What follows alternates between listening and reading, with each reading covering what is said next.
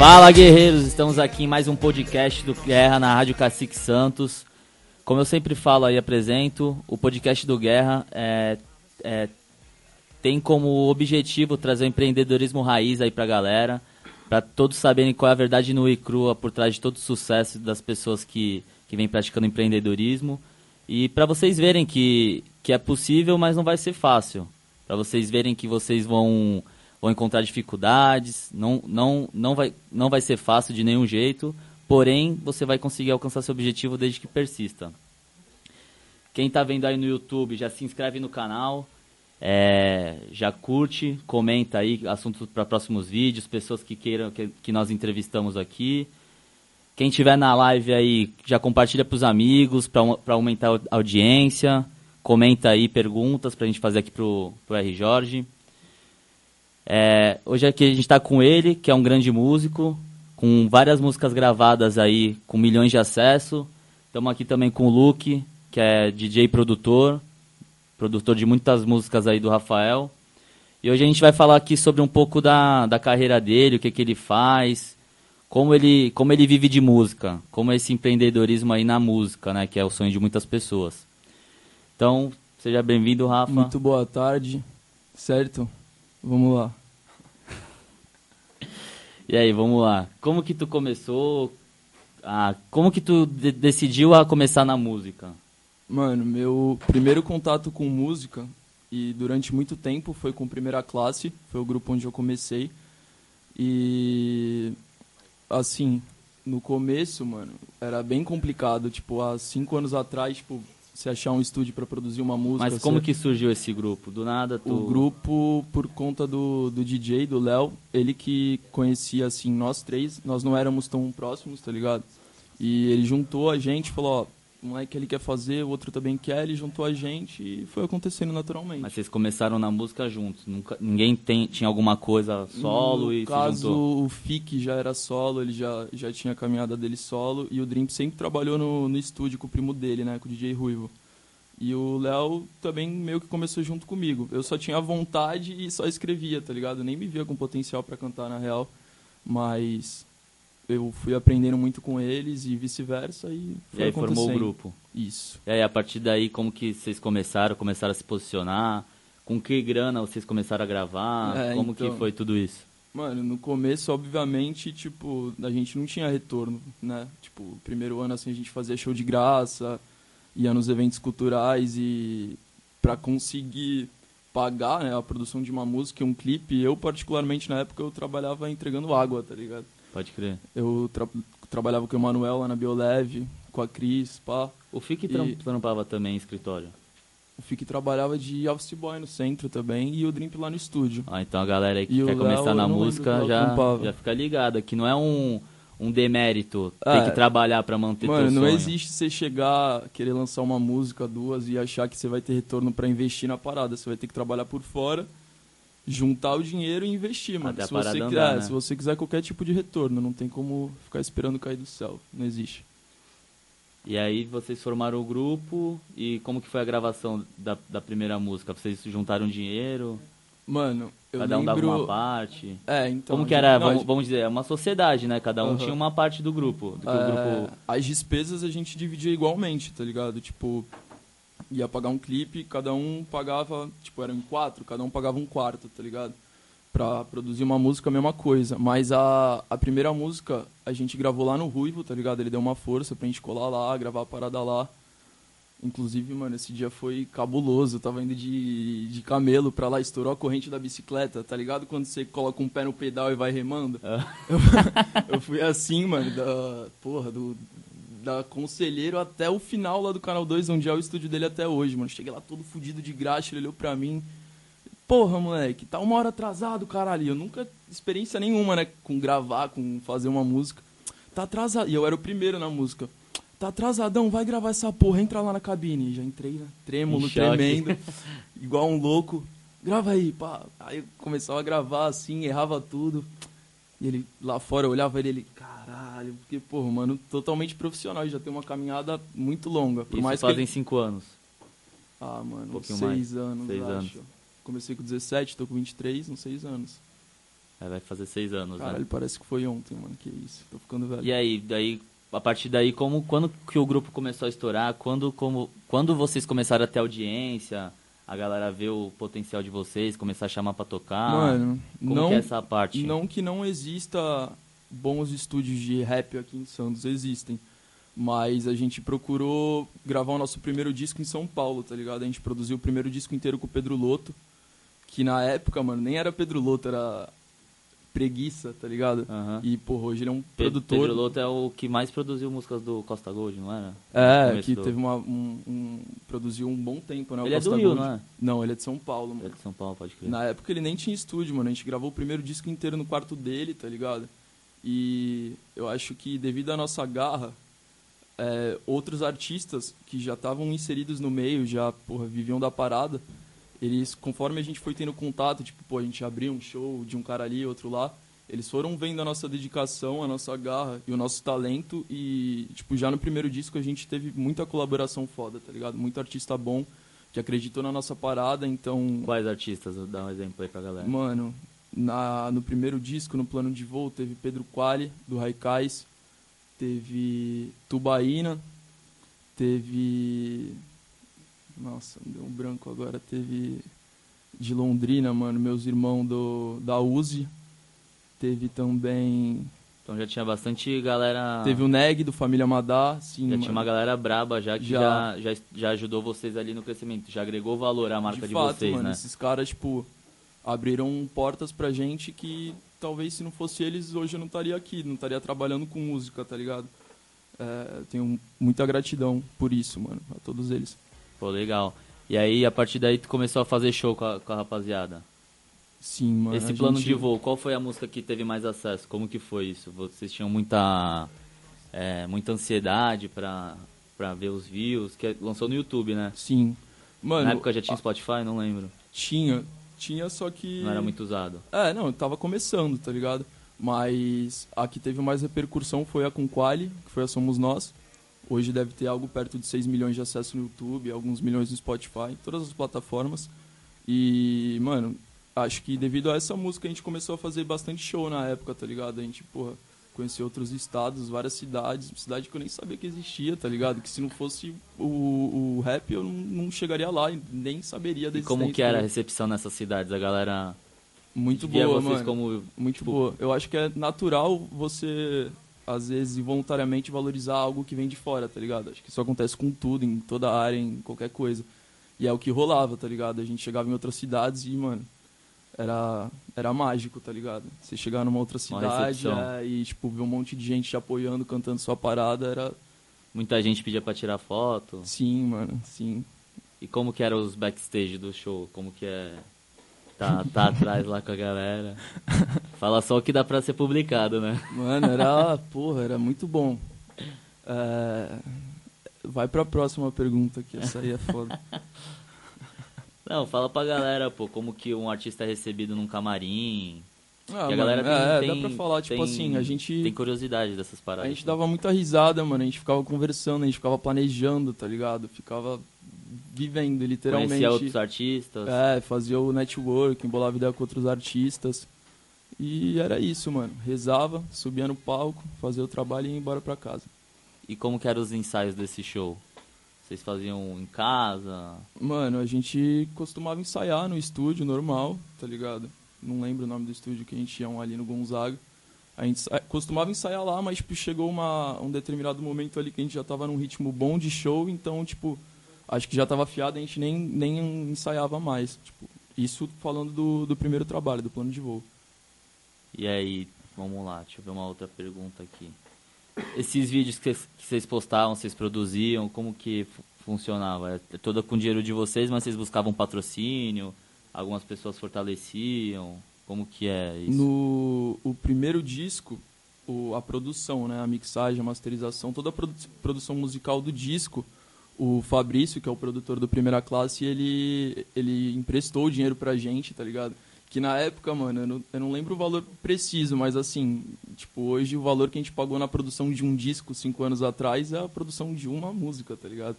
Então, Aumentou muito. dá pra ver como a parada se profissionalizou e cresceu, mano. Isso é muito foda pra quem trabalha no meio e pra quem quer trabalhar, tá ligado?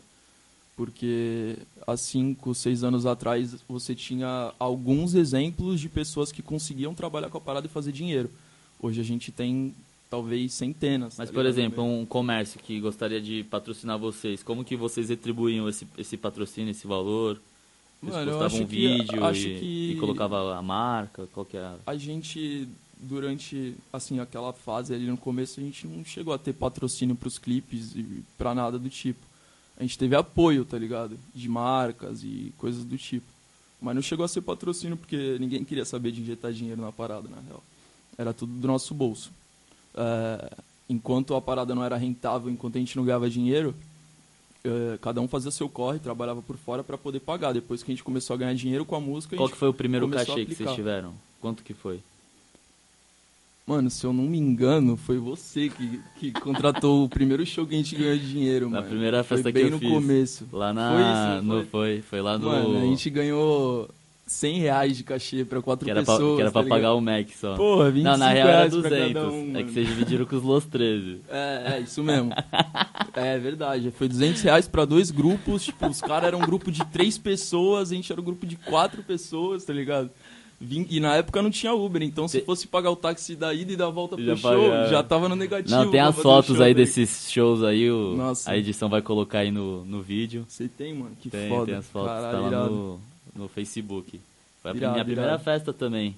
Caralho, Foi- você foi- que contratou. não, um tipo, não foi o primeiro show, mas foi o primeiro que a gente ganhou um, um troco. Pode crer. Irado. Lembro que o Fique chegou em casa, né, depois desse show, ele chegou em casa assim, bateu na mesa da cozinha. Hoje eu vou pagar a pizza com o meu cachê. Pá. Pediu a pizza pra família dele. Irado. E qu- qual o, o, o valor, assim, que o cachê do primeira classe já chegou? Assim, pra um grupo que não tem muito tempo de, de estrada, né? Mano. Os lugares que vocês já, já tocaram, os É lugares que era muito lembra. relativo, porque você trabalha com evento, você tá ligado. Tipo, vários eventos a gente ia fechar, passava um valor e chorava, e pra acontecer acabava fazendo. É que também depende da capacidade da casa, né? E um bom produtor aí, pra infelicidade da- dos artistas, tem que saber negociar, tem que encher o saco, porque às vezes os custos não fecham e quanto, quanto mais tu conseguir negociar em um, em um show que tu fecha, mais dinheiro vai sobrar pra outras Exato. coisas, pra tu produzir melhor, pra Menos tu... chance você vai ter de levar uma bica, né? Também, se, se o show não, não rolar, tu, tu não tem um, um, um custo tão alto pra, pra poder arcar. E, Visão. e chega num- numa negociação que fica bom pra todo mundo, que não tem o que não é negociável. Lógico, porra, se vocês pegassem só de lançar o evento em uma, em uma cidade, que eu acredito que mais no sul vocês estouravam mais, né? É, pegava bem lá no sul, mano, mas por incrível que pareça, o primeira classe em si não chegou a fazer show lá. Tipo assim, rolou algo, tipo, uns três, quatro shows assim de paz, assinar e o caralho. E chegar na hora, perto do contratante mandar as aéreas, ou contratar uma van, ou sei lá, e acabava não rolando. E daí começa a Mas- gerar custo, começa a dar medo, né? Porque É, é uma... foda, é foda. Mas, tipo, no Sul acabou não rolando, mano. A gente chegou a fazer show em BH, em Minas Gerais, no Rio de Janeiro. Mano, muitas cidades do interior de São Paulo, São Paulo também. Festas de universidade também. Também, mano. Aqui em Santos também, festa de universidade. Qual foi a, a festa que, tu, que vocês cantaram que teve o recorde, recorde de público? Mano, nosso maior show foi, acho que foi o de, de Minas Gerais. É o que tem uma foto no teu feed do, do É, Instagram? Tem lá. Mano, esse, esse evento foi o, foi o Rap RJ que aconteceu no BH, em BH, tá ligado? E acho que era tipo 5 pra 6 mil pessoas, mano. Foi acho que o maior evento que a gente já tocou, assim, festival e tal. Pode crer. E a galera que vocês conhecem nesse meio, como que é? Como que é estar nesse meio? Porque, pô, quem vê de fora acha que música é vagabundo, né, mano? É, não, não, faz é nada. mó de e, boa. tipo, nem ganha, e acha que não ganha dinheiro. Qual, qual, além dos shows, com o que, que vocês ganham dinheiro? Como que é, tipo, a galera que apoia vocês, receber roupa, essas paradas? Mano, primeiro respondendo em relação ao que você falou do, tipo, do contato com outros artistas e tal. é, ao longo desses seis anos, eu, mano, fiz muitas amizades, tá ligado? Conheci muita gente foda, conheci gente que eu idolatrava, assim, antes de trabalhar com música. Quem, por exemplo? E isso é muito especial. Mano, o... o Predella, por exemplo, foi um cara que sempre me inspirou antes de eu, de eu começar, tá ligado? Então, quando, tipo, poder trabalhar com, com um artista, tá ligado? Desse nível, pra mim, é muito gratificante. Mas... Tem música com ele? Tenho, mano. A, a música, tema da, do meu EP é Midas, tá ligado? Que é com ele e com o Queller. O que, que significa Midas? Mano, na mitologia grega, Midas era um personagem que tudo que ele encostava virava ouro. Só que, de certa forma, isso acabou se tornando uma maldição e, enfim. Não E aí- falando de mitologia grega. Isso é tudo que a música engloba, né? é, um pouco disso. É, E o que, que você tinha perguntado? Aí tu né? falando de ter contato com a galera, quais os outros artistas que te inspiravam, que Ah, tu sim. sonhava em conhecer. Não, é, mano, é, eu fiz muitas amizades, tá ligado? Conheci muita gente foda, mas é inevitável que também tem o outro lado da moeda, assim, de muita falsidade, tá ligado? Muita puxação de saco, muita. Muita coisa ruim também, né, mano? O bagulho não é só alegria. É, estão falando aqui pra te perguntar qual que foi o maior perrengue que tu já passou, assim, no, em uma ida show. De show, mano. É, perrengão mesmo, que, tipo, correu perigo, alguma parada do tipo. Mano, de show assim. O, tipo, o maior perrengue não era nem se foder. O maior perrengue era, sei lá, você tá numa outra cidade longe e às vezes naquele acerto de porra, 50% antes e 50% na hora do evento. Aí esse resto do evento não chegava. Esse era o perrengue pra mim, tá ligado? Ir pra longe Tipo, é- trabalhar e não receber o resto do meu cachê. Chegar lá e, e o produtor não cumprir com o combinado. É, Por isso que é importante aí, quem é artista, sempre ter uma, uma, uma pessoa, um produtor mesmo que, que, que cuide de tudo isso, né? De cuidar de pagamento, cuidar de horário, rider de camarim, rider técnico, para o artista poder chegar lá e tá lá os, os microfones que eles precisam, a mesa que eles precisam, é, pô, a, a comida no camarim para eles se alimentarem, a bebida para eles estarem no palco lá bebendo. E, e ter essa organização, né? Porque às vezes a galera faz show de, de forma emocionada aí, não tem dinheiro para pagar o artista, chega lá não dá bom e não tem como arcar com, com esse prejuízo. Aí quem acaba ficando prejuízo é o artista. é, mano, tem que ser profissional em relação a isso, tá ligado? Mesmo que, se, que esteja começando, já comece, tente começar de uma forma profissional, né? Para as pessoas conseguirem te enxergar de, outro, ou- É, de outros e se com tá começando, olhos. também não vai pegar um artista que o, porra, que o cachê é 10 mil, mesmo se você tiver o capital, tá ligado? Você não vai saber reger a parada, mano. Começa, né? Tipo, do começo. não, queira dar passo maior que a perna me que falaram acaba prejudicando outras Me pessoas. falaram que, que vocês já, já foram quase fuzilados pela polícia em um show em São Paulo. Como? Nossa, mano. no- Na real, Foi não foi um perrengue, show. mano, Não, foi- cara. é, não foi num show. Foi num. Foi numa, numa. A gente tava gravando o primeiro disco, mano. O que aconteceu? Esse dia a gente tava. A gente teve um show no interior.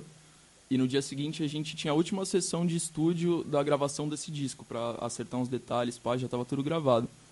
E a gente no caminho pra casa do Loto, ele deu um toque, ele falou, mano, tive um imprevisto muito grande, o microfone aqui caiu no chão, tá ligado? Eu vou ter que levar ele pra arrumar, não vou conseguir fazer a sessão com vocês agora, mas pra vocês não perderem a viagem, eu fiz contato com um estúdio lá na, sei lá, Zona Oeste, e o cara tá lá esperando vocês pra fazer essa gravação, mano. Só grava lá o que precisa, me manda e fé em Deus.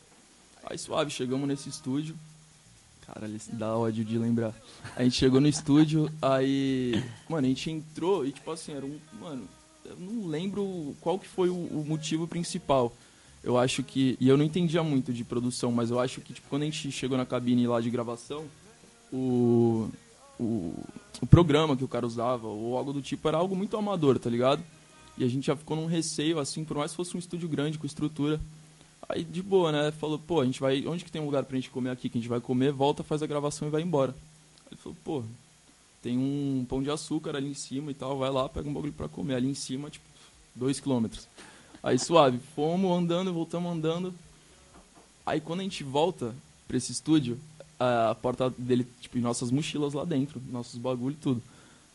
A porta do estúdio trancada, com o celular de um dos amigos que ficou lá no chão, na, mano, na rua, tá ligado? A porta do estúdio pra rua, o celular do, no- do parceiro no chão, do Muniz, do irlandês, assim, jogado no chão, acho que numa sacola, e um bilhete na porta. Tive que sair. Tá louco? Não é um volto breve, volto logo, é um tive que sair, tipo, mano, vai embora, tá ligado? Não quero gravar vocês. Aí a gente ficou tipo, mano, porra é essa? Nossas malas lá dentro, tá tudo lá, o que, que a gente vai fazer agora? Aí ligamos pro estúdio, ligamos pro outro, pá, ligando pra tudo. E em cima era um estúdio embaixo de captação e em cima um de ensaio.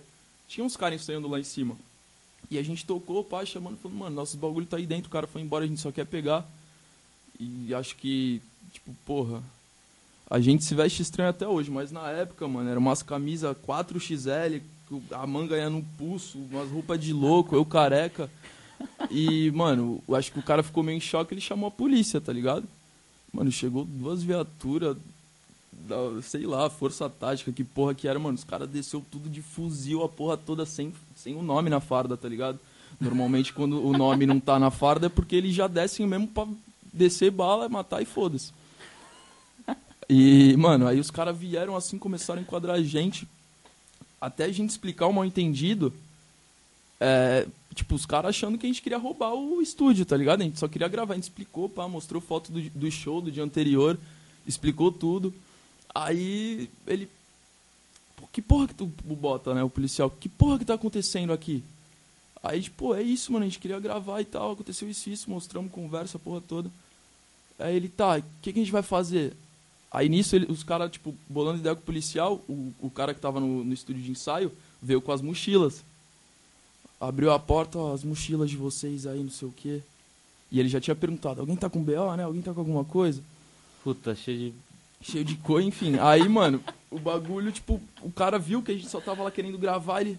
Aí ele ficou assim, tipo, mano, caralho. Tipo, ele viu que ele fudeu a gente. E, mano, foi isso, mas graças a Deus ninguém morreu, ninguém levou um tiro, tá ligado? Caraca, velho. Mas esse dia, esse foi, eu acho que o maior perrengue que a Que gente que- passou. e, aí. que, e o que que tu vê de melhor, assim, em, em ter essa carreira, em seguir esse sonho?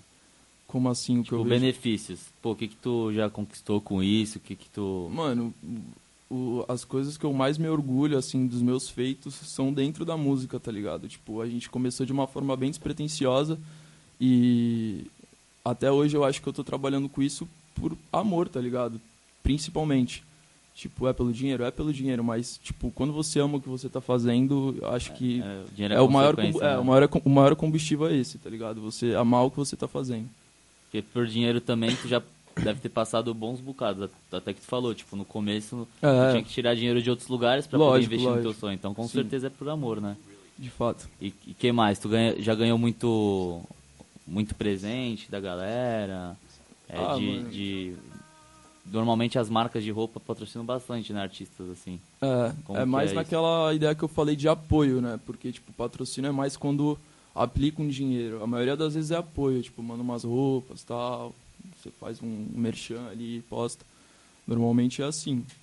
Já, tipo, acho que a nível de patrocínio, mano, as poucas vezes que aconteceram foi, tipo, assim, vamos gravar um clipe, a gente precisa de uma verba, a gente fala, guerra, a gente precisa de tanto ali, tem como? A gente coloca o logo do Wall Street, coisa e tal. É nessa, você sabe.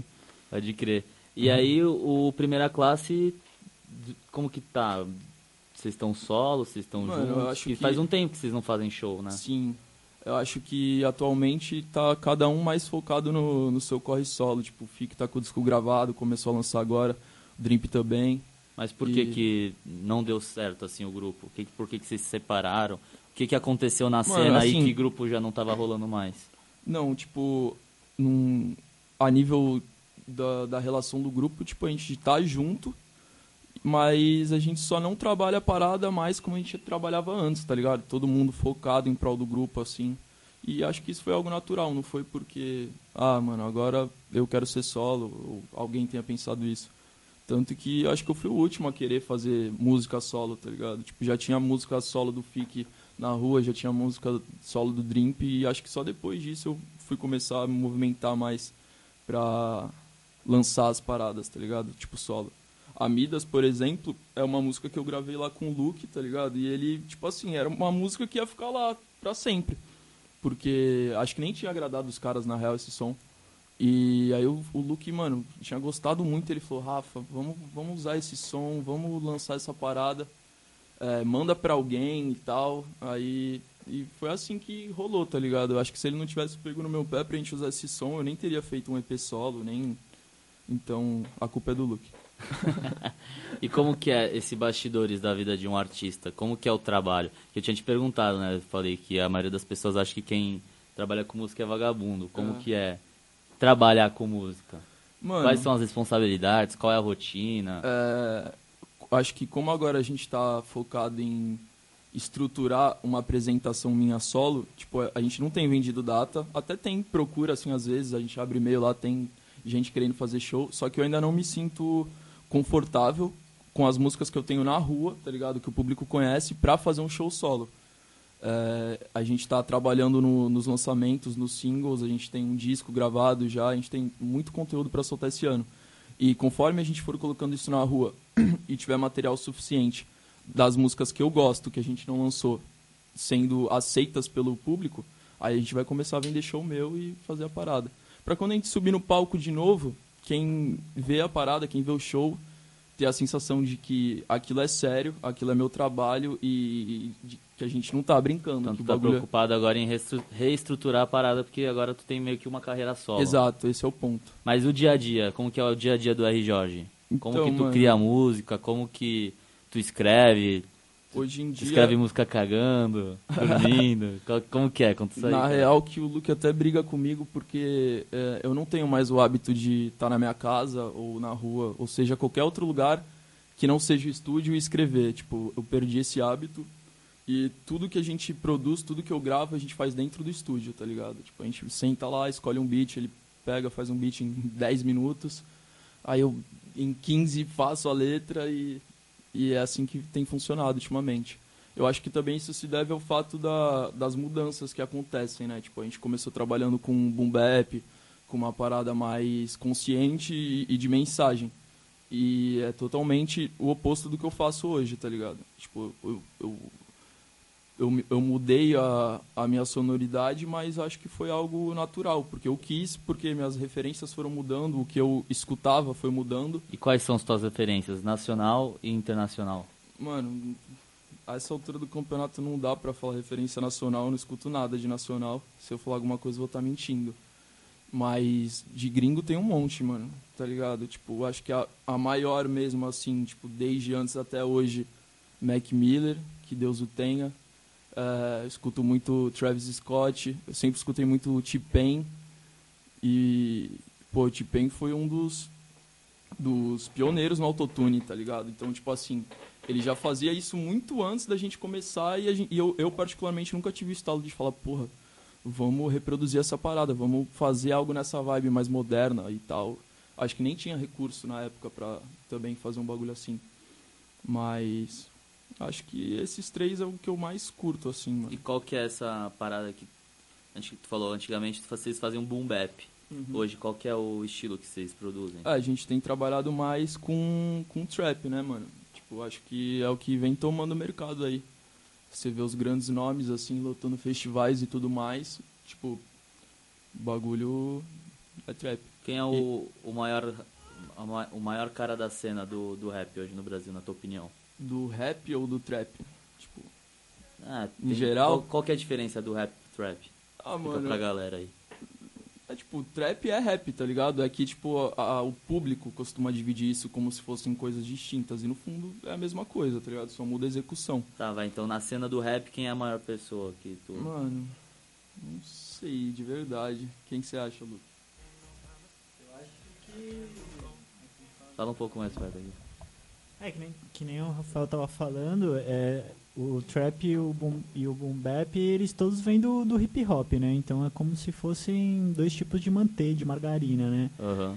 Então eu acho que assim, do ponto de vista do trap, eu acho que o Matue, assim, questão de, de mercado, é, de, de forma de trabalho, estrutura, acho que ele é o campeão nessa aí.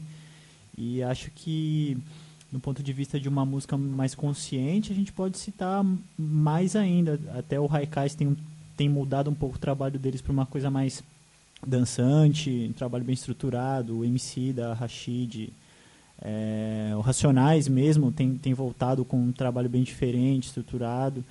Então tem vários, né, gente? É, acho que artistas aí bem sucedidos com que hoje em dia eu vejo eles assim, acho que, por exemplo, o Rafael, o R. Jorge, a gente tem que enxergar como empresa, né? Como uhum. eu sempre falo para ele. Então a gente tem vários exemplos aí, até mesmo no trap a gente vê o, o, o Sidoca agora, um cara, um cara novo, a Recaide também. Então a gente tem um monte de exemplo legal aí de benchmark aí, digamos assim, que a gente pode, Pode citar crer. aí. E aí, aproveitando já a deixa do, do Luke, deixa ele falar um pouquinho pra gente como que é produzir músicas pra R. Jorge, como que é... É, quem- quais os artistas que tu atende? É, então, no começo, né, quando, quando eu conheci ele, é, eu, ele, ele e os meninos do primeira classe, eles, eles me deram uma oportunidade de eu fazer o que eu amo, né?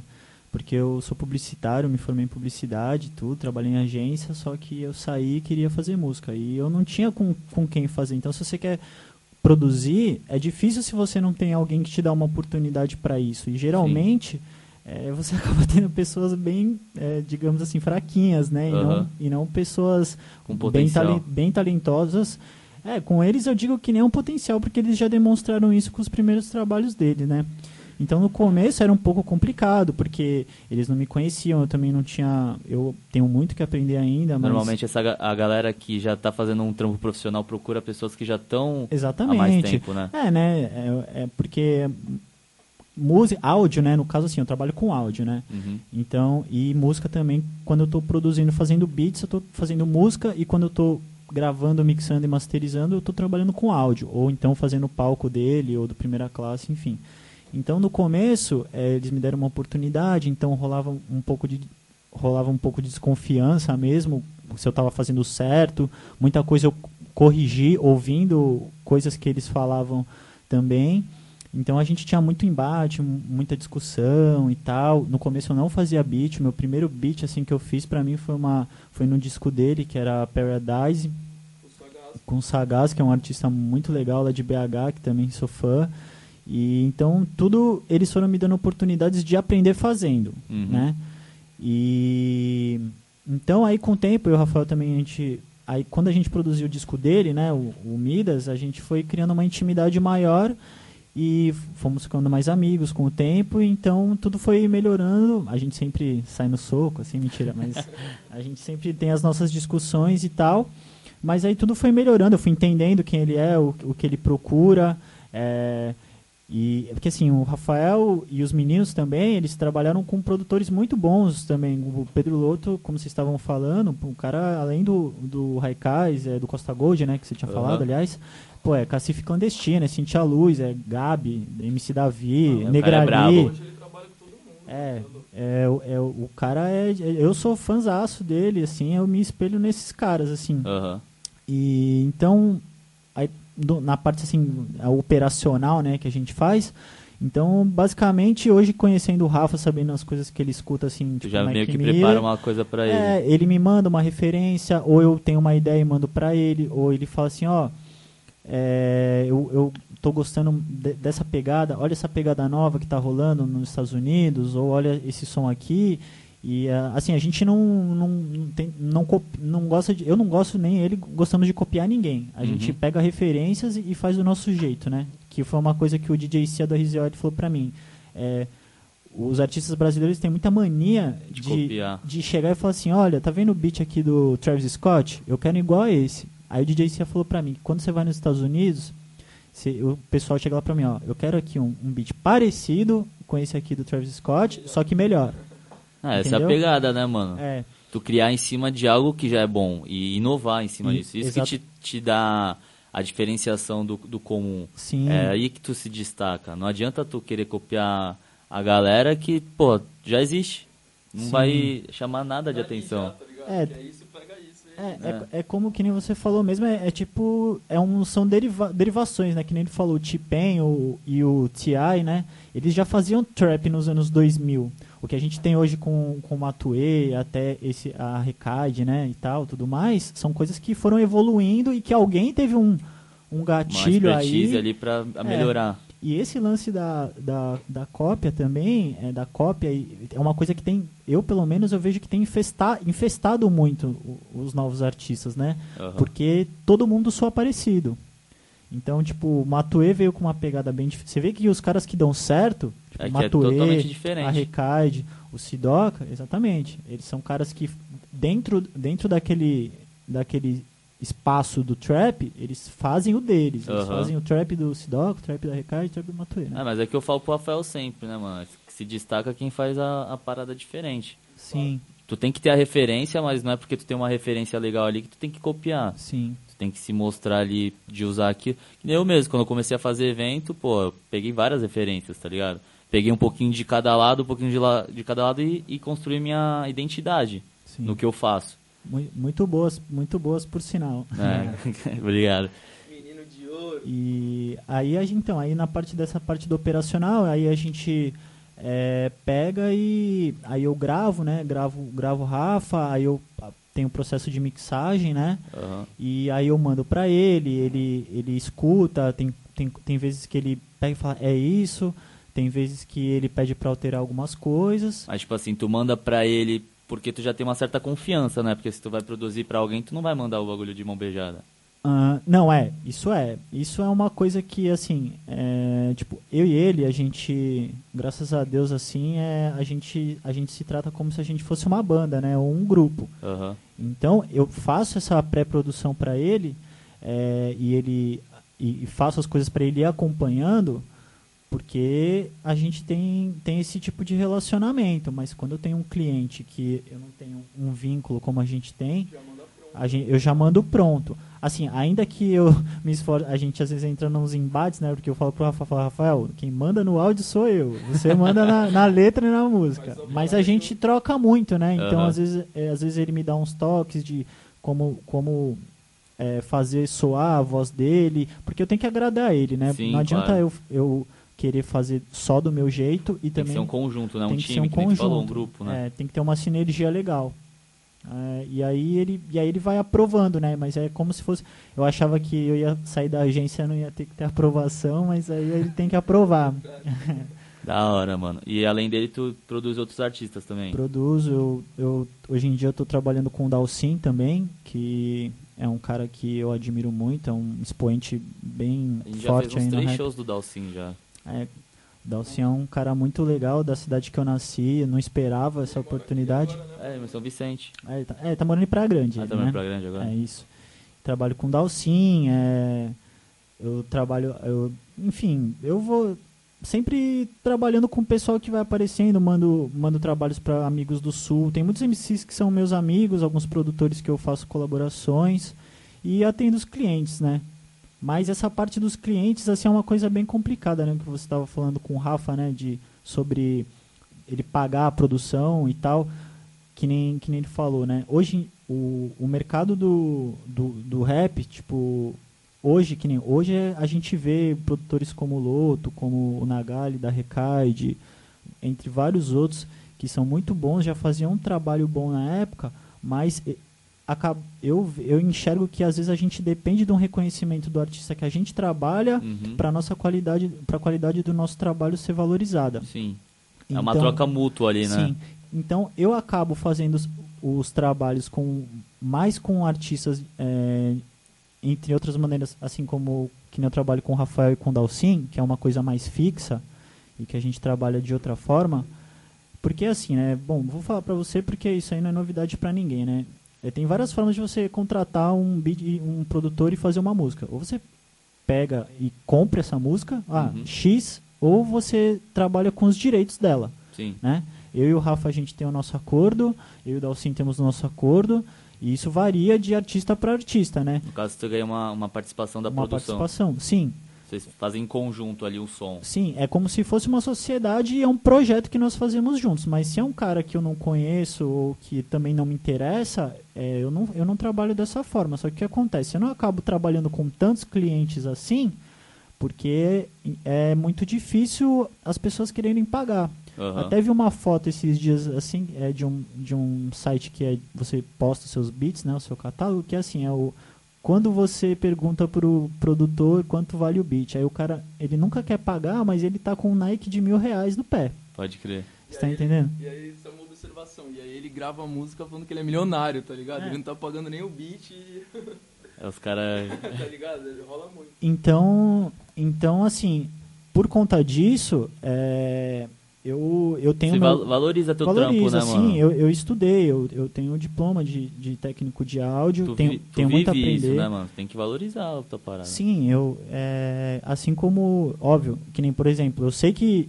é, eu sei também como me posicionar dentro do mercado. Eu, eu não vou, eu não consigo cobrar a mesma coisa que o Pedro Loto cobra, que é um produtor com muito mais experiência que eu, Claro. ou que o André Nine cobra, que é o produtor do Raikais, estagiei lá com ele um tempo também.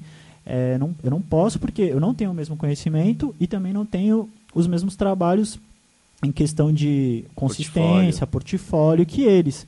Então eu me coloco no mercado, mas eu também não vou fazer nada de graça e nem por micharia, porque isso aí eu quebro o mercado. Que- Lógico, que lógico. foi uma coisa que eu comecei a fazer no começo e eu já tomei uma bronca logo no começo. Entendeu? Então, assim, eu acho que se você quer ter uma. Você vê pelo Rafael e pelos meninos, eles já foram num cara muito bom quando eles começaram, no primeiro CD, sem Aham. saber se ia dar certo. Isso é de- coisa de quem tá querendo levar a sério. Aham, e por lógico. isso, e tenho, e tenho certeza que esse foi um fator muito determinante pro disco deles dar certo no, no começo. Agora, o cara que acha que, que não se importa de, putz, vou fazer de qualquer jeito meu áudio sair mais Não ou vou menos. investir Não vou nisso. investir. Que é o mais importante, assim, de uma Sim. música, né? Fora a letra. Sim, é, não vai dar, não vai, eu acredito que Não vai dar não liga, certo. né? Não vai dar muita liga. Deixa teu contato aí pra galera, mano. Quem quiser produzir um, É, uma quem- música. Quem precisar aí de alguma coisa, aí uma música, é arroba LukeDJ, L-U-Q, DJ, DJ. E escutem muito o som do Rafael, por favor, gente. Que ele tá ganhando a participação. Vamos fazer algumas últimas Chama no perguntas e-mail aqui. lá, mano, luke.sampaio.gmail.com. Peça seu orçamento. Pra pedir o orçamento é de graça. E aí, Rafael, uma curiosidade aqui, que eu que sou teu amigo sei disso, né? Mas a- vai falar medo. pra galera aí. Como que é ter uma coleção de tênis que valem mais que Nossa. três carros que eu tenho? Mano, eu acho que isso aí pra mim hoje é tipo eu suprindo uma carência minha, tá ligado? De quando, sei lá, eu era criança e queria ter um tênis legal e não podia. E, porra, lembro de, mano, várias vezes, tipo criança mesmo, tá ligado? Virar pros meus pais e falar, pô, quero esse tênis, quero esse tênis. Aí, pô, eles me pegavam, levavam, tá ligado? Aquele camelódromo lá de São Vicente, me levava lá, pegavam muito falso, tá ligado? E Não nem pra passar um pano. não dá, é aquele que você via e falava, caralho. Então acho que quando eu comecei a conquistar meu dinheiro, mano, eu quis ter mesmo, quis comprar. Qual que é o tênis mais caro que tu tem? Não, tá Não, para. não, fala, fala sou- pra galera entender, Não, mano. vão Que, que eu sou idiota. que, mano, eu que sou jovem, eu não, não conhecia esse mercado, velho. É bizarro, mano. Você tem que investir nisso Pô, também, eu, mano. eu já quis até É, mano, o- eu quatro acho, minutos. eu acho que o o Tem mais mais caro é o Jordan 1 do Travis Scott, mas tipo, eu não vou falar o preço, se você quer saber quanto é, você dá um Google aí, você vai achar que eu sou um completo idiota. Não, não, não. Então- Fala o preço pra galera já saber que tu é um completo idiota, mano. Não, mas o pior é que é assim, mano. É tipo, ele fala pra mim, mano, é bizarro, tu vai lá, compra o tênis na loja, tu sai, ele é o triplo do valor. Eu falei, não, como É, assim? mano, Aí é eu um não acreditei, tá ligado? Ele foi lá, pô, vamos ali em São Paulo comprar um tênis. Aí a gente foi lá, ele comprou, no dia seguinte já mandou. Aí, ó, paguei tanto, tá o triplo. Eu falei, tá louco? Próximo tu já me fala que Não, a gente vai pegar a fila, mano, pra comprar. Aquele que você foi comigo no dia seguinte tava, tipo, quase o dobro, tá ligado? Pode não, crer. tava o dobro, tava o dobro. Mas, tipo, Quanto que é um Jordan, mano? mano, tipo, o Jordan 1 Um quando tênis, lança, rapaziada, ele, um tênis. ele é lançado por 800 reais. Só que, tipo, dependendo do modelo e da espera, no dia seguinte ele tá o triplo, o quádruplo, que nem aquele lá do o, o Dunk Low Coffee White que a gente queria ter pego, que você tava na bala comigo. O bagulho foi lançado, acho que por 600 reais, se eu não me engano. Tinha nego saindo da loja vendendo a 3 mil na porta. Tá ligado? Caramba, bizarro, Porra. velho. Quem não quer? Seis- Você paga 600, você sai vendendo por 3 mil, você lucrou o quê? 500%? hobby hoje é então roupa e tênis. É, meio que um hobby mesmo, mano. Eu gosto de. Tem acho que mais coleção. tênis até hoje em dia. Tipo, roupa eu acabo usando mais as marcas que me mandam. E passo como que é a trabalho. monetização do teu som, assim, pra galera entender? Pô, você músico vou ganhar com show? Não é só com show que ganha dinheiro, né? Ah, não, obviamente. Tanto que, tipo, eu não tenho trabalhado show já há algum tempo e continuo vivendo de música normalmente, mano. É, tipo, todas a- as plataformas que hospedam a sua música, elas vão te pagar por isso. Tipo, YouTube, Spotify. O YouTube antigamente ele pagava muito bem, mano, pros músicos. Hoje ele, tipo, paga muito mal pra quem faz música e paga bem, tipo, pra Quem faz entretenimento. É, tá ligado? Blogger, blogger, essas paradas. Mas Tipo, a plataforma que mais paga, assim, que eu vejo hoje em dia é o Spotify. Em segundo, o Tidal, paga muito bem também. Muito Também joga nessa plataforma. todas. A distribuidora digital se encarrega de colocar em todas. Só que, tipo, não é muita gente que usa o Tidal. Acho que o Tidal, na real, tá pagando mais do que o Spotify hoje em dia. Só que é aquilo, tipo, Que ele quer espaço no mercado. né? Exato. Mas, tipo, é uma boa forma, inclusive, deles, tipo, trabalharem, porque você pagando bem o artista, você vai involuntariamente, tipo, Vai indiretamente. incentivar ele a é, fazer incentivar mais. ele. Não, incentivar ele a promover sua plataforma. Tipo, pô, me escuta lá no Tidal porque é a que mais paga, tá ligado? É. Então foi uma que estratégia boa. Se eles manterem isso lá pra frente, vai ser interessante. Quando. Exato. Só pra ganhar de lá. Já tem artista gringo que não quer lançar no YouTube e não lança e foda-se, mano. Porque, Só- pô, palhaçada, né? Os caras, tipo, vendem um comercial ali que vai tocar no começo do seu vídeo por, sei lá, milhões, aí te dá centavos. Tipo, é palhaçada. Pode crer. Isso dependendo do artista, não tô falando de mim, óbvio. É, e aí, pra, pra, pra terminar, e aí já já estamos no final aqui da rádio, do horário da rádio, é, E, e- fala aí pra galera é, uma, uma frase que o R. Jorge daria pra quem quer começar. O- uma coisa que tu- você falaria pra você lá no começo, ó, a hoje. mano, se joga, tá ligado? Só, se não fizer, você nunca vai saber. Se fizer e quebrar a cara, você tentou. Você... Agora, se, tipo, E às vezes até se for o sonho, né, mano? Tá Se ligado? quebrar a cara, É, mano. continua, velho, porque Exato. uma hora vai. É, quebrar a cara, mano, você vai quebrar, tá ligado? Tipo, quantas vezes a gente já não quebrou a cara nesses seis anos? Tipo, muitas vezes. Quantas vezes que- foi num show e não ligado? pagaram, que quantas t- vezes teve que Exato. investir e não teve retorno em cima daquela música. Só que existe o, tipo assim, da mesma forma que a gente quebrou a cara mil vezes, a gente, porra, conquistou um monte de coisa, a gente realizou vários sonhos, tá ligado? E eu acho que a gente tem que visar isso, né, mano? Tipo, o nosso progresso Ser e. grato a tudo, E né? exato, é. Ser, As ter gratidão que até pelas conhece. vezes que você se feriu na parada, tá ligado? Que você criou expectativa e infelizmente não correspondeu e ser o dobro de ter o dobro de gratidão pelas vezes em que você planejou a parada, executou a parada e deu certo e foi longe. Qual é a tua música que mais teve acesso? Mano, solo eu acho que é a, a tema do, do EP, que é a Midas. Quantos milhões? Deve ter algo perto de 3 milhões no YouTube, no Spotify também tem 3 do milhões grupo? e pouco. Do grupo, acho, acho não, é a Kukwali, que é a que eu falei mais cedo, que deve ter uns 6 milhões no Spotify lá. Que aí tem o clipe. É, vocês- o álbum em si, mano, plano de voo, ele tá quase batendo 10 milhões de streams no, no, no Spotify, tá ligado? Que hoje na era digital a gente acha que. Posso estar errado, mas se não me engano, quando pega 10 milhões de streams num álbum, é, é tipo como se fosse um álbum de platina, tá ligado? Caralho, irado. Então acho que a gente vai ser o primeiro grupo de rap a ter um álbum platina. Top. Foda. É isso aí, rapaziada. Então, acredi- acreditem nos seus sonhos. Vocês viram aí que não, é, não, não foi fácil, não tá sendo fácil ainda, né? Não, mano. E talvez nunca seja fácil, mas a- o teu propósito te mantém na, na linha de... Na real, de- se em algum momento ficar fácil, perde a graça, né? É, mano? tem alguma coisa Tem errada é, quando tiver fácil. Exato. É isso aí. Obrigado aí pela audiência. Quem tiver no YouTube, se inscreve aí no canal. Sigam lá Rafael, o Luke DJ. O do Rafael é arroba R Jorge, né? Isso. E o do Luke é arroba DJ Luke, né? Luke DJ da voz aqui. Pô, sempre tem que ficar repetindo sete vezes isso aqui, brincadeira. É LUQ DJ. É isso aí, rapaziada. Mas fica aqui mais convite, um podcast irmão. do Guerra. Tamo junto, obrigado, rapaziada. É nóis, é só o começo. Deus é top.